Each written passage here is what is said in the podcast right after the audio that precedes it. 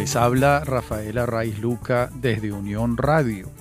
Y esto es Venezolanos, un programa sobre el país y su historia, en la continuación de esta serie sobre la historia política del siglo XIX. En el programa anterior quedamos en la presidencia de el doctor José María Vargas y todo lo que ocurrió allí. Referimos el golpe de Estado que padeció, referimos cómo fue reimpuesto en la presidencia de la República gracias a las gestiones de José Antonio Páez, que sofocó el alzamiento, la revuelta, y comenzaron unas desavenencias entre Páez y Vargas en relación con lo que debía hacerse con los derrotados. Vargas pensaba que debía caer todo el peso de la ley sobre ellos, como es natural, mientras Páez abogaba por una clemencia y un indulto. Esta fue siempre la estrategia del general Páez, la mayor parte de las veces. La estrategia conciliadora le había servido en el pasado, en distintas circunstancias.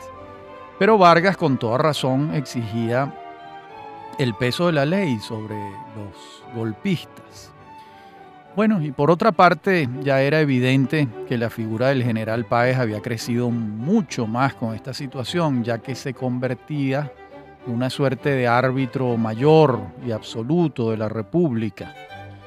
Eso también, por una parte, está muy bien y habla muy bien de Páez, pero por la otra debilitaba a Vargas, porque era evidente que Vargas había recuperado la presidencia de la República por las armas y la autoritas del general Páez. Y esto finalmente terminó por reventar la cuerda y Vargas finalmente renunció el 24 de abril de 1836. Y el doctor Vargas a partir de entonces se va a dedicar a la docencia, a la investigación científica, a la escritura de sus textos académicos. Y bueno, felizmente Venezuela contará con él durante muchos años más, unos cuantos, 20 años más, de trabajo específicamente científico, médico y universitario. Y es evidente que no fue propicia la señal que quedó en el ambiente nacional después de la presidencia de Vargas, no porque Vargas no fuese un hombre excepcional como lo era, sino porque al no más asumir el poder un civil, pues el hervidero de los caudillos regionales comenzó a alborotarse y tuvo que venir el caudillo mayor, Páez, a aplacarlo. Con esto, además, por más que el general Páez se comportaba con apego a la separación de los poderes y estaba verdaderamente comprometido con la creación de una república, pues se reforzaba la ascendencia de un hombre de armas sobre la mayoría de la población civil. Y esto fue muy... Era, era, pero bueno, uno se pregunta, ¿comenzaba el caudillismo en Venezuela? Quizás la respuesta es otra pregunta. ¿Podía no ser el caudillismo el signo de la Venezuela republicana? Era difícil que no lo fuera, ¿no? Todo indica que el caudillismo emergería de inmediato, enfrentando la sindéresis republicana, buscando imponer su propia gramática, empuñando sus espadas, cobrando los servicios prestados durante la Guerra de la Independencia. Esto último, como veremos, va a ser un tema recurrente a lo largo de casi todo el siglo XIX, incluso si extremamos el argumento cuando llegue al poder Antonio Guzmán Blanco en 1870, pues cualquiera pudiera decir, bueno, pero es que muchas de las actuaciones de Guzmán Blanco fueron tributarias de las de su padre, Antonio Leocadio. Digamos, es, es extremar el argumento, pero de alguna manera hay que considerarlo.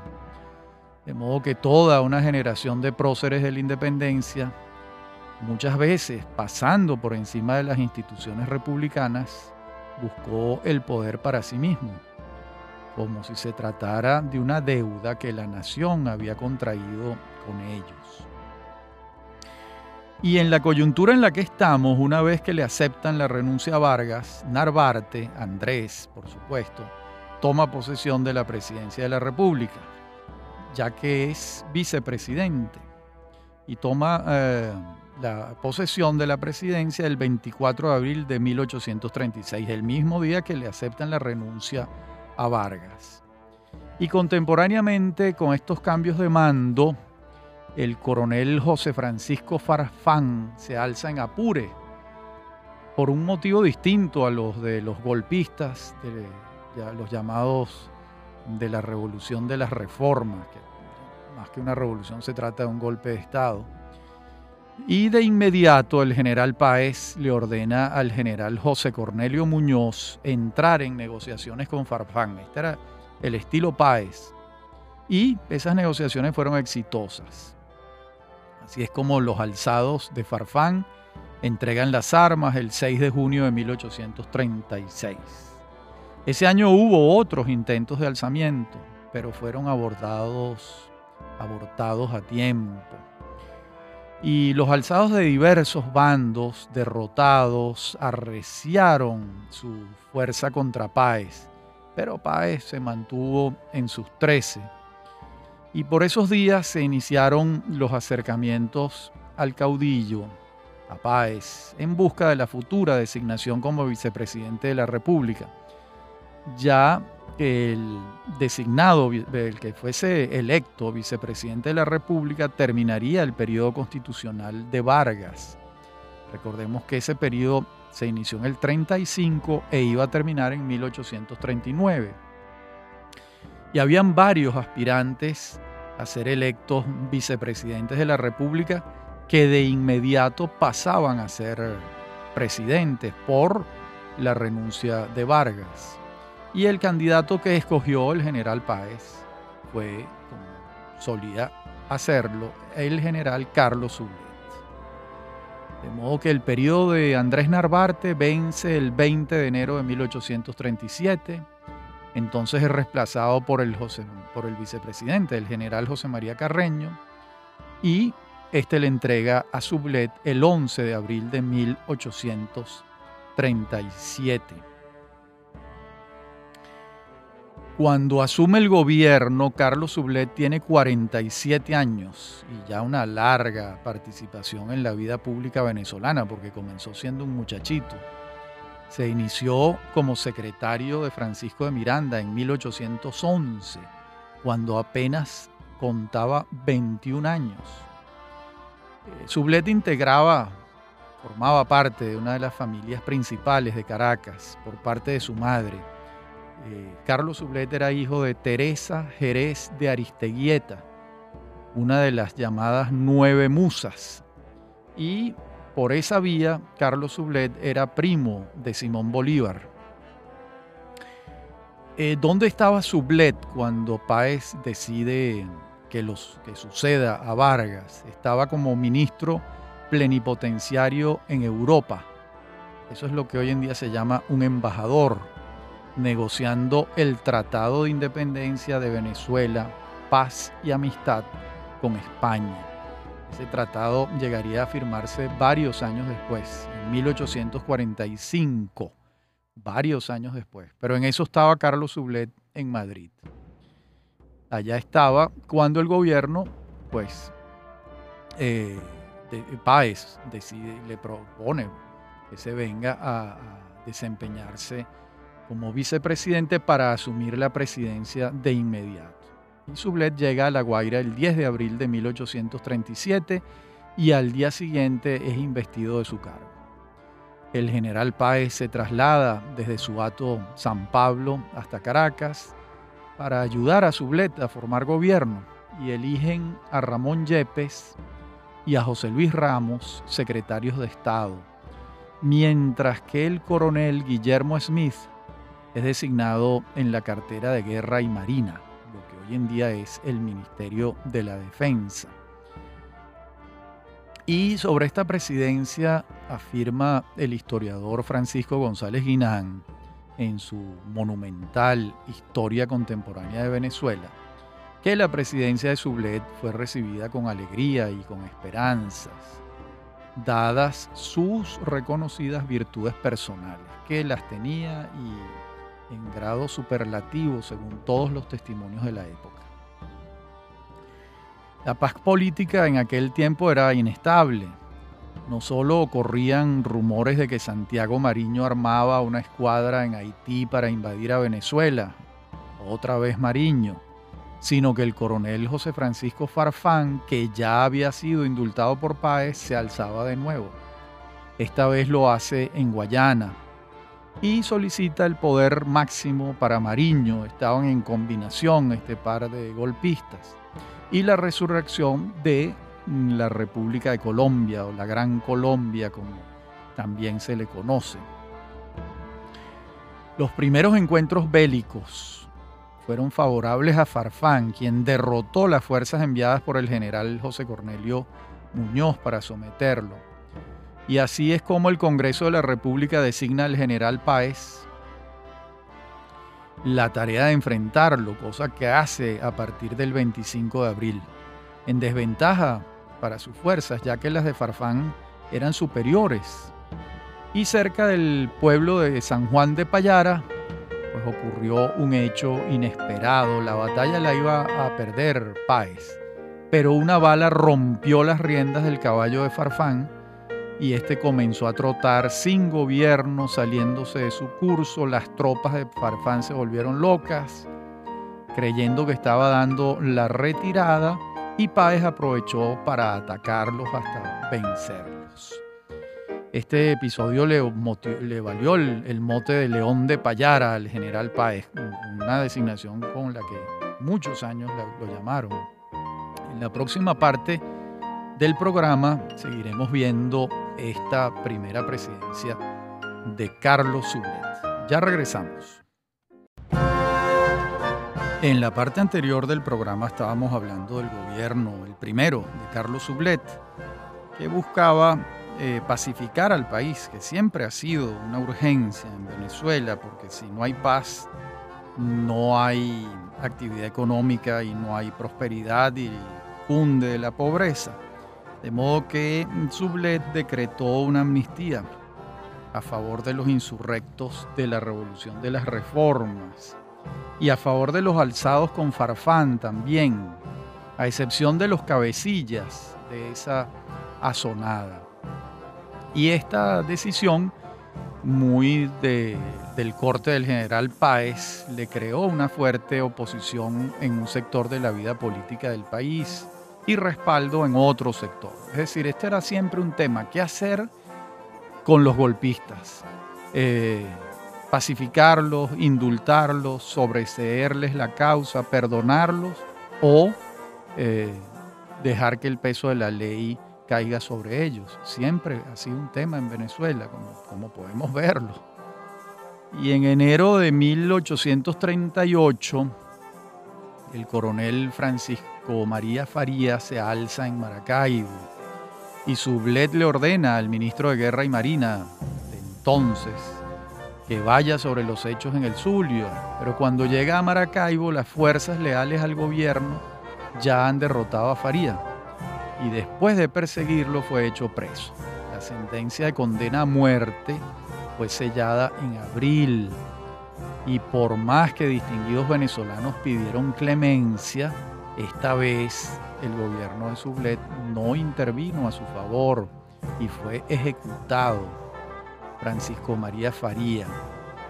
Con esto se va a advertir un cambio de actitud por parte del gobierno de Sublet en relación con quienes se alzaban para buscar el poder por las armas.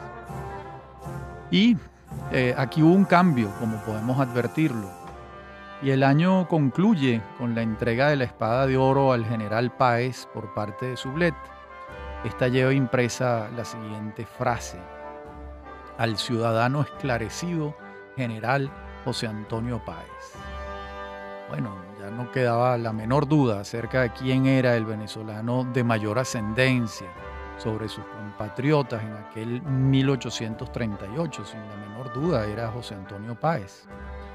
Y ese año va a ser de elecciones para el periodo constitucional 1839-1843. Los periodos presidenciales eran de cuatro años. Y la verdad es que la candidatura del general Páez no tenía oposición. De hecho, de los 222 votos, 212 votaron por el general Páez. Imagínense ustedes, apenas 10 diputados no votaron por él. O sea, una victoria probablemente como no ha habido otra aquí en la historia constitucional venezolana. Eso da una da fe de la ascendencia que tenía sobre el país, del respaldo, del enorme liderazgo que tenía José Antonio Páez en 1838. Y aquí viene entonces su segunda presidencia. Páez tiene en ese momento 49 años de edad. Va a continuar como vicepresidente el general Sublet y se designa a Diego Bautista Urbaneja en la cartera de Interior y Justicia, en Hacienda y en Relaciones Exteriores al coronel Guillermo Smith y en Guerra y Marina al general Rafael Urdaneta, ese general glorioso de las guerras de independencia, que ya era un hombre un poco mayor para ese momento. Y el manejo de la deuda contraída con Inglaterra en tiempos de la República de Colombia fue prorrateada entre los tres países integrantes de, la República y fue un asunto de gran interés en aquel tiempo. Llevado por Santos Michelena, ese gran venezolano, organizador de la hacienda pública, extraordinario canciller, también trabajó en ese tema el doctor Alejo Fortique, y en estos años de 1839 y 1840 ya los venezolanos querían participar en la vida pública pues con mayor énfasis. Y eh, esto quizás fue estimulado por la decisión del general Páez eh, de irse a su y dejar encargado de la presidencia de la República al vicepresidente Sublet. Antes incorporó al gabinete al doctor Ángel Quintero, un hombre muy cercano al general Páez durante muchos años, en calidad de ministro del Interior y Justicia. Y Páez al parecer buscaba que el carácter severo del doctor Quintero impusiese una política distinta a la que él había adelantado de conciliación con quienes se sublevaban, porque las sublevaciones en Venezuela estaban a la orden del día, era algo que ocurría permanentemente, como podemos ver. Y Quintero tenía el encargo de no permitir el regreso a Venezuela de los conjurados de distintas intentonas de golpes de Estado. De modo que Páez buscó un hombre de cara, con una política más severa que la de él, y esto también trajo como consecuencia que el doctor Quintero no se entendiera con un funcionario de su ministerio, nada menos que Antonio Leocadio Guzmán.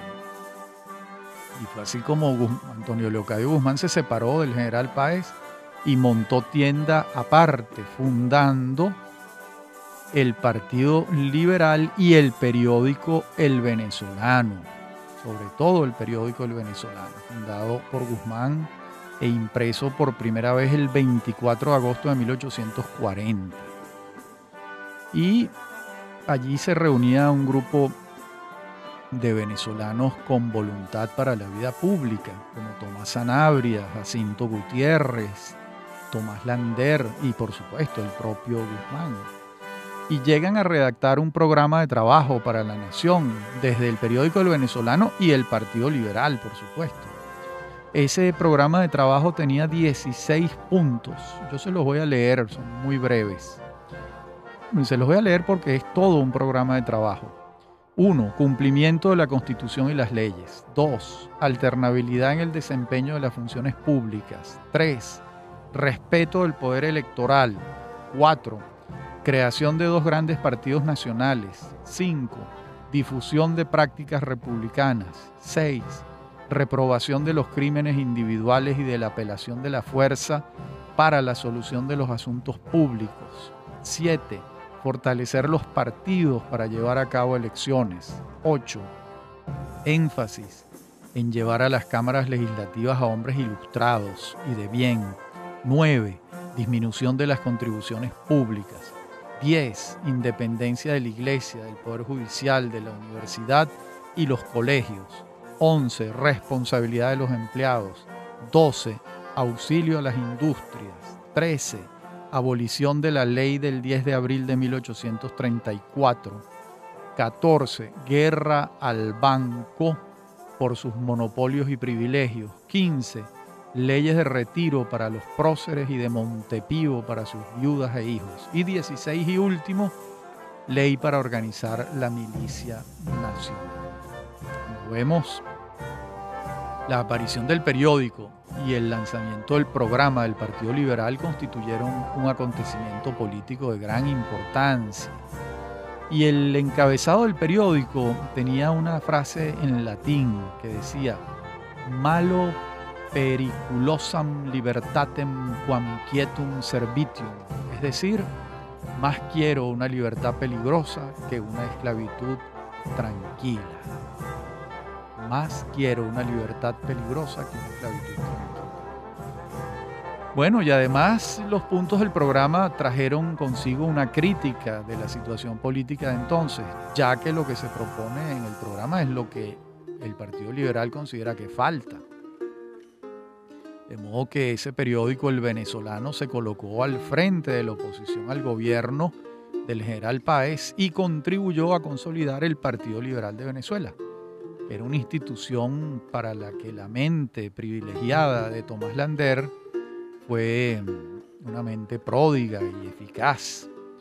Y el sacudimiento político que trajo la aparición del periódico incitó al general Páez, quien se había hecho sustituir temporalmente por Sublet, a encargarse de nuevo de la presidencia de la República en septiembre de 1840.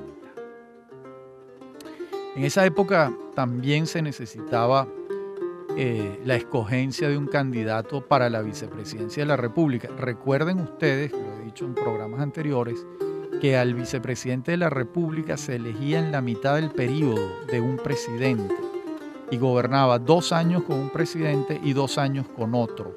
Eso era, lo, eso era lo que pautaba la constitución de 1830.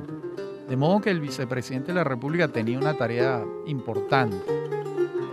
Y el periodo del general Sublet concluía y se escuchaban los nombres de Santos Michelena, de Diego Bautista Urbaneja, de Francisco Aranda. Y desde el periódico El Venezolano, Antonio Leocadio Guzmán apoyaba la candidatura de Urbaneja pero salió electo Santos Michelena. Quizás precisamente por ello, porque eh, Guzmán apoyado a Urbaneja, salió electo Michelena. Y el 29 de enero de 1841 asumió Michelena, mientras el general Páez nombraba a Sublet, hombre de su absoluta confianza, como ministro de Guerra y Marina. Ya para esta fecha, en 1840, los dos grandes partidos políticos venezolanos del siglo XIX estaban delineados en sus características y sobre todo en sus figuras principales. Me refiero al Partido Conservador y al Partido Liberal. Y las críticas de Antonio Leocadio Guzmán a Páez y su gobierno desde el periódico El Venezolano seguían arreciando, cada vez con mayor carga. Y la verdad es que si bien es cierto que muchas de ellas tenían fundamento, lo cierto es que Páez daba un ejemplo de respeto por las libertades públicas, tolerando aquellas críticas, para la época no estaba la gente acostumbrada a eso, y Páez las toleraba.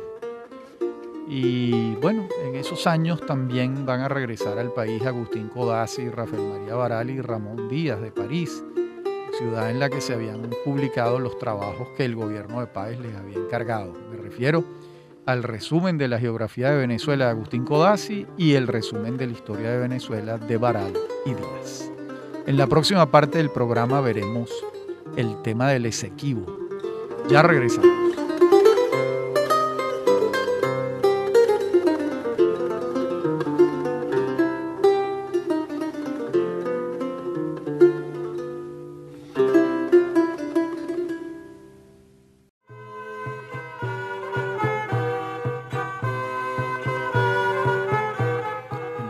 anterior del programa dijimos que en esta hablaríamos del tema del río Esequibo y la frontera con la Guyana inglesa.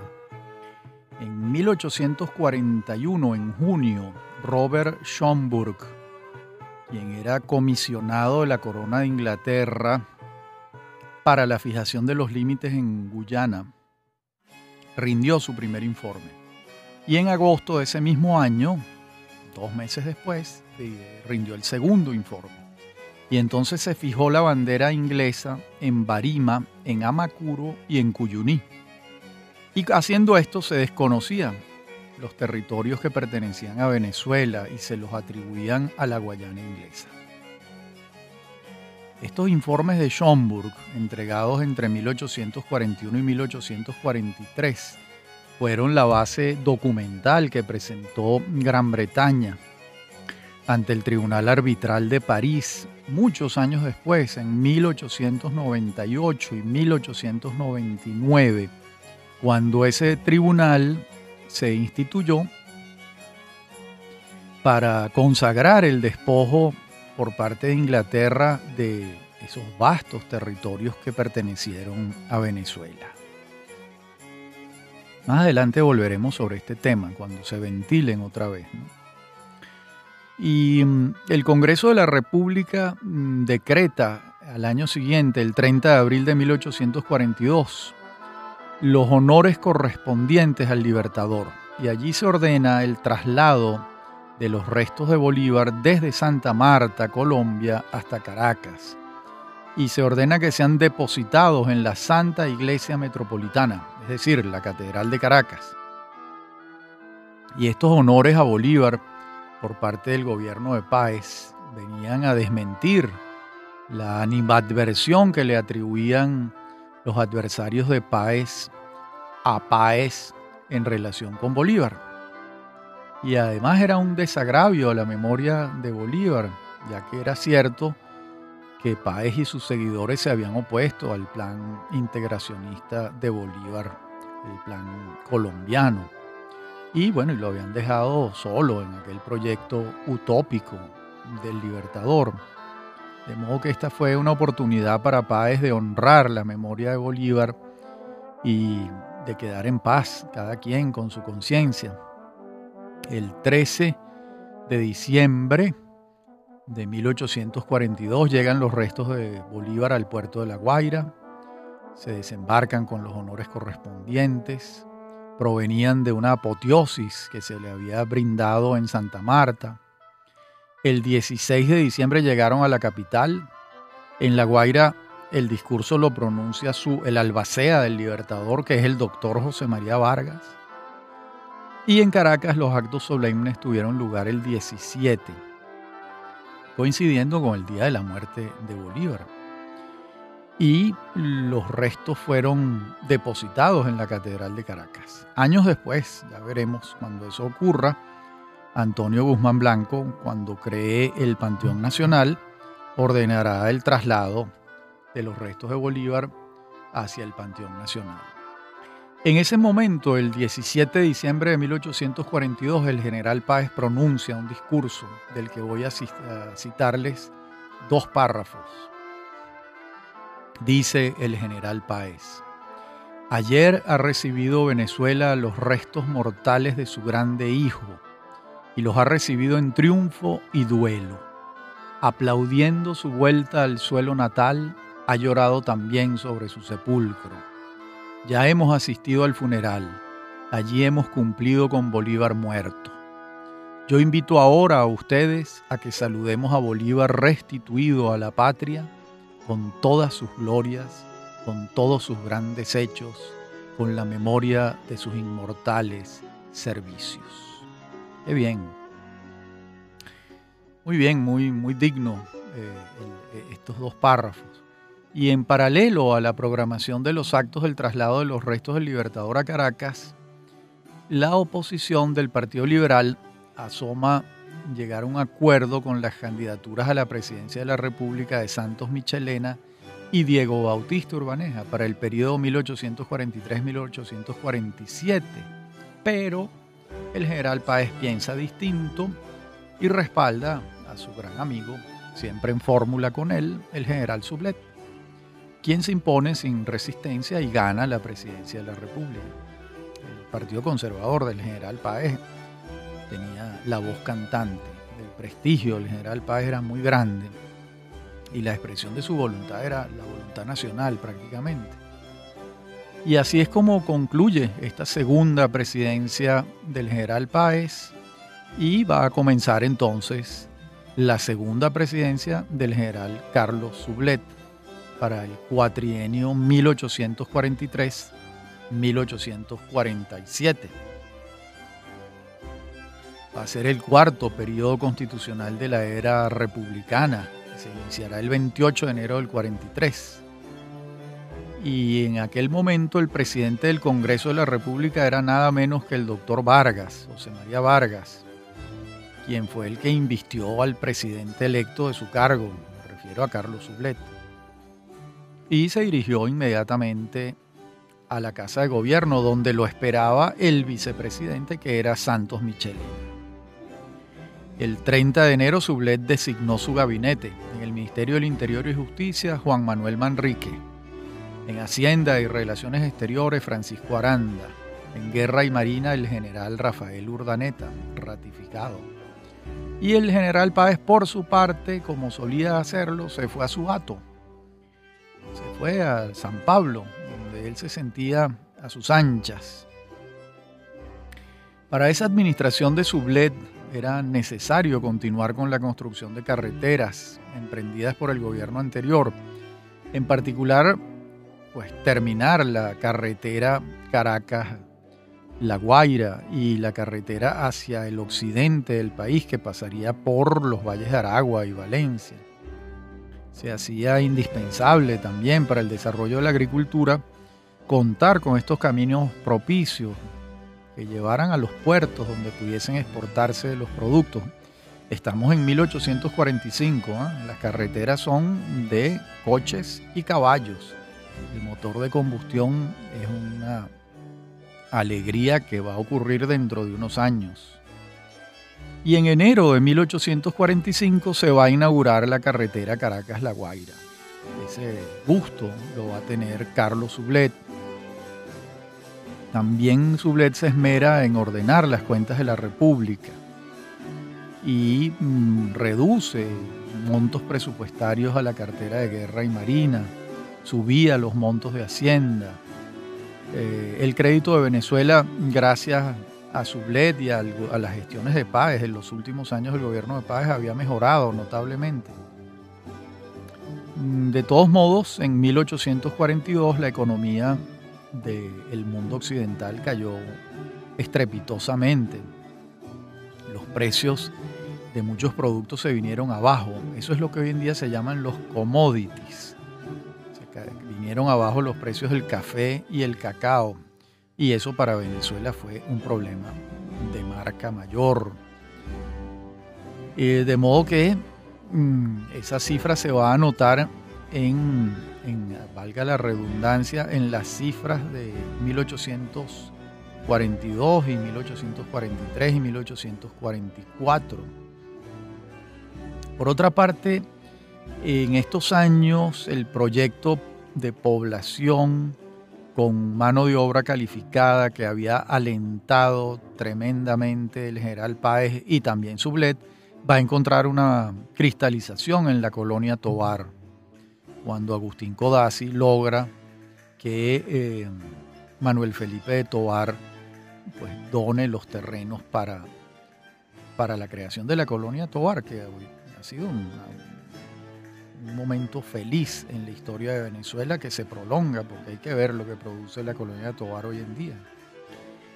Y en lo político, el general Sublet se proponía adelantar un gobierno respetuoso del principio de la separación de los poderes, de las libertades públicas y en, muy particularmente la libertad de expresión a través de la prensa y eh, dictó un decreto en abril de 1843 para permitir el regreso al país de los golpistas, de los conjurados de los años 1830 a 1835. Les permitía regresar libres de polvo y paja, de modo que tenía una actitud abierta y comprensible con quienes habían cometido errores o atentado contra la legalidad, la institucionalidad constitucional. Y por su parte, la oposición se seguía incrementando a través del periódico de Antonio Leocadio Guzmán, el venezolano, y aparecieron otros medios también. En materia internacional, en este gobierno, el acontecimiento más importante fue la firma del Tratado de Reconocimiento de la Independencia, Paz y Amistad con España, rubricado en Madrid el 30 de marzo de 1845. Antes habíamos dicho que en este tratado trabajó Carlos Sublet y ahora le tocaba firmarlo en nombre de Sublet a Alejo Fortique. Las conversaciones habían sido iniciadas muchos años antes por ese gran venezolano que fue Santos Michelena. Pero ahora ya se firmaba. En la práctica lo que significaba es que España reconocía al Estado de Venezuela y olvidaba que estos territorios alguna vez le pertenecieron. Y así es como vamos avanzando hacia los sucesos de 1846, cuando el clima de efervescencia política se exacerba mucho, ya que era un año de elecciones, y Antonio Leocadio Guzmán buscaba la presidencia de la República en competencia con José Félix Blanco, Bartolomé Salón y José Tadeo Monagas. Y Guzmán agitaba a sus seguidores, al punto que los hacendados y los comerciantes le quitaron su apoyo. Y muchos de ellos optaron por levantarse, entre ellos Francisco Rangel y Ezequiel Zamora. Comenzaron a saquear a las, algunas poblaciones de los valles del Tuy, Barlovento y Villa de Cura al grito de Viva Guzmán, mueran los godos. En la última parte del programa veremos estos acontecimientos donde la vida política se va caldeando. Ya regresamos.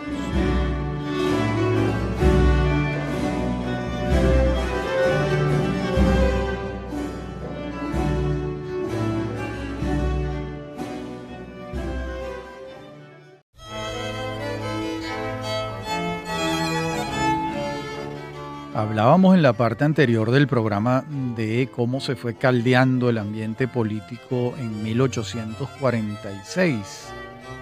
Y entonces el gobierno de Sublet encomendó a dos jefes militares el control de los insurrectos. Y así fue como Páez y José Tadeo Monagas aplacaron los ánimos a Antonio Leocadio Guzmán se le neutralizó mediante una inhabilitación política, fundamentada en procedimientos judiciales, y luego se le propuso una entrevista de avenimiento con el general Páez, que no tuvo lugar. Mientras la persecución del gobierno de Sublet contra los periodistas y los partidarios liberales en armas arreció al punto que las cárceles se llenaron de presos políticos, con lo que el clima de la vida pública se enrareció sensiblemente. Hay que señalar además que buena parte de los alzamientos del Partido Liberal o de los liberales se debieron también a los hostigamientos de que eran víctimas en sus campañas electorales. Esto recrudeció a partir de que los conservadores advertían el crecimiento de los liberales después de años de prédica en su contra y de críticas al personalismo de Páez y a la fortuna personal de Páez, se metían con frecuencia desde las trincheras del Partido Liberal. Y todo este cuadro indica que el general Páez tuvo que pasar de una política de paz a otra de hostigamiento, cerrándole el paso a la candidatura de Antonio Leocadio Guzmán y a la de Bartolomé Salom también y es entonces cuando Páez toma la decisión de apoyar al general José Tadeo Monagas. Él no sabía que estaba cometiendo el mayor error de su vida, porque José Tadeo Monagas no pertenecía en rigor a las filas del Partido Conservador. Y era un acuerdo un poco forzado entre Páez y Monagas. Y así fue como en medio de aquella refriega, porque fueron fuertemente golpeadas las fuerzas de Ezequiel Zamora, a las que se sumaron las de Rangel, Y entonces los insurrectos no fueron apresados ni siguieron representando una amenaza ostensible para el gobierno en lo inmediato, sino que del triunfo de las fuerzas leales al gobierno se hacían acreedores tanto el general Páez como Monagas. Recordemos que está gobernando Sublet, pero quienes han salido a enfrentar a los insurrectos, a los que se han alzado en armas desde el Partido Liberal han sido Páez y Monagas. Y así es como se llega a las elecciones el 1 de octubre de 1846. Les recuerdo, una vez más, son elecciones de segundo grado. Quienes elegían al presidente de la República eran los diputados del Congreso Nacional. Y entonces ocurrió esto, que el Partido Conservador del general Páez decide apoyar a un no conservador que es José Tadeo Monagas. Y Monagas obtiene 107 votos. Y el Partido Liberal sumaron así Antonio, Antonio Leocadio 57 votos, Salón 97, estuvo cerca de José Tadeo, Blanco 46, José Gregorio Monagas, el hermano menor, 6 votos, y Santiago Mariño, un voto, sé que Mariño votó por él mismo probablemente. ¿Y qué hubiese pasado si eh, no hubiesen perseguido a Antonio Leocadio Guzmán, hubiese ganado las elecciones. Bueno, es muy, muy probable. Pero mm, Páez no quería que Antonio Leocadio Guzmán fuese presidente de la República, prefirió apoyar a, Monagas que apoyarlo a él. O sea que ahí las rivalidades llevaron a un desacomodo del cuadro natural porque terminó Páez apoyando a Monagas cuando Monagas estaba muy lejos de ser un integrante del Partido Conservador. Y bueno, entonces esta segunda presidencia del general Sublet culminó en medio de severas convulsiones políticas que, bueno, supusieron la asunción de, ejércitos en campaña, por parte del general Páez y de Monagas, el general Monagas, para enfrentar a Rangel y a Zamora, que se habían alzado en armas, y bueno, también se persiguió judicialmente a Antonio Leocadio Guzmán. Como que fue un año duro. Y el general Sublet entrega la presidencia de la República el 20 de enero de 1847 a quien entonces era el vicepresidente, Diego Bautista Urbanea. Y Sublet se retira a su ato, en Chaguaramas.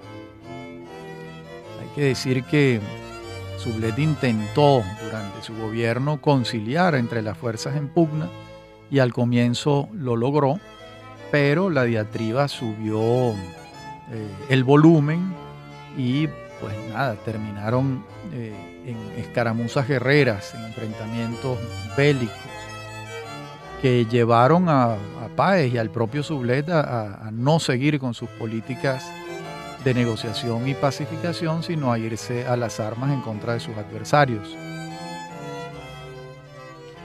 Y en este sentido, pues esta presidencia, esta segunda del general Sublet, desarrolló la conducta de un civil liberal en el sentido clásico y, sin embargo, los militares, los caudillos regionales se le alzaron varias veces.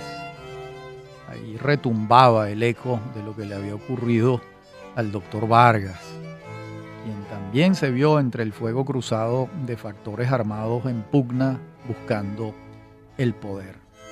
También es cierto que esta presidencia de Sublet fue la última del largo periodo conservador que se había iniciado en 1830 y el poder desgasta naturalmente.